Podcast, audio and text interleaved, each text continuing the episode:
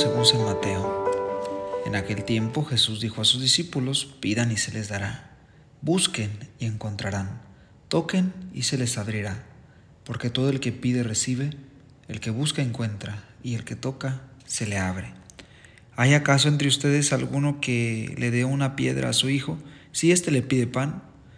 Y si le pide pescado, ¿le dará una serpiente?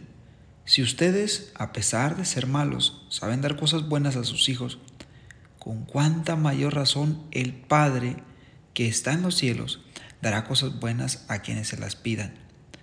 Traten a los demás como quieren que ellos los traten a ustedes.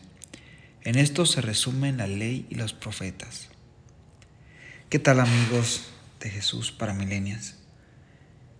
Es un gusto compartir con ustedes este jueves sacerdotal como lo hacemos cada ocho días. También encomendarnos y pedirles que hagan una oración. Estamos reunidos el presbiterio más joven, en semana de estudios y actualización y estamos mirando todas estas cuestiones de, de tecnología, de redes sociales, eh, lo que nos dejó la pandemia, los retos que nos esperan en la evangelización digital. Oren para que pues haya muchos frutos y podamos hacer un buen proyecto para poder compartir pues con ustedes que son parte de nosotros, que somos parte de una misma iglesia. En este pasaje que escuchamos en San Mateo aparecen tres verbos muy interesantes. Pidan, busquen y toquen. Estos verbos a mí me, me llaman mucho la atención porque casi todos los pasajes en los verbos, cuando Jesús habla, son verbos en imperativo. Te manda. No es que te deja opción, sino el pidan. No es si quieres pedir, es te está mandando. Pidan, busquen, toquen. Esto es muy interesante. No podemos nosotros, este, eh, cuando tenemos una necesidad, adquirir algo fácil. Si no pedimos, hay que tener la apertura para pedir ayuda cuando la necesito. Hay que tener la apertura, la humildad, la sencillez de decir yo solo no lo puedo todo. Necesito de los demás. Pidan, pide ayuda. Pero no solamente le pidas ayuda a los demás, a tus hermanos, tus amigos, conocidos, sino también a Dios. Pídele constantemente al levantarte, al acostarte, cuando vas a misa. Pídele que te ayude en tus proyectos, que te ayude a terminar tu carrera, que te ayude con tus hijos. Padre, ¿cuántas veces tengo que pedirle por mi hijo que anda mal? Toda tu vida.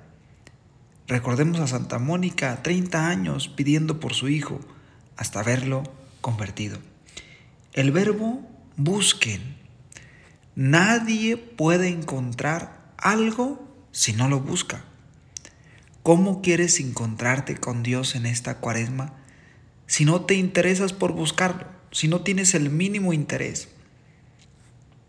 ¿Cómo quieres encontrar al hombre de tu vida o la mujer de tu vida, el compañero de viaje o la persona que tú necesitas para caminar, para, para emprender un viaje de, de pareja o de matrimonio, si no la buscas?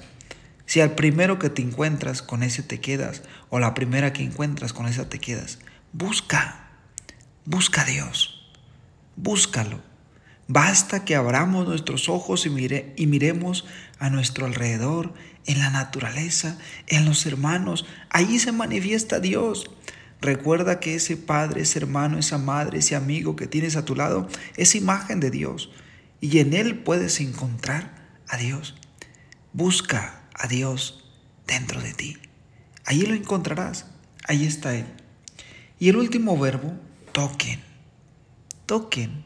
Cuando tú vas a una casa y la puerta está cerrada, si tú dices, voy a esperar a que me abran, sin tocar, pues quizá te tardes allí unas horas o un día o quizá ni esté nadie y nunca te abran.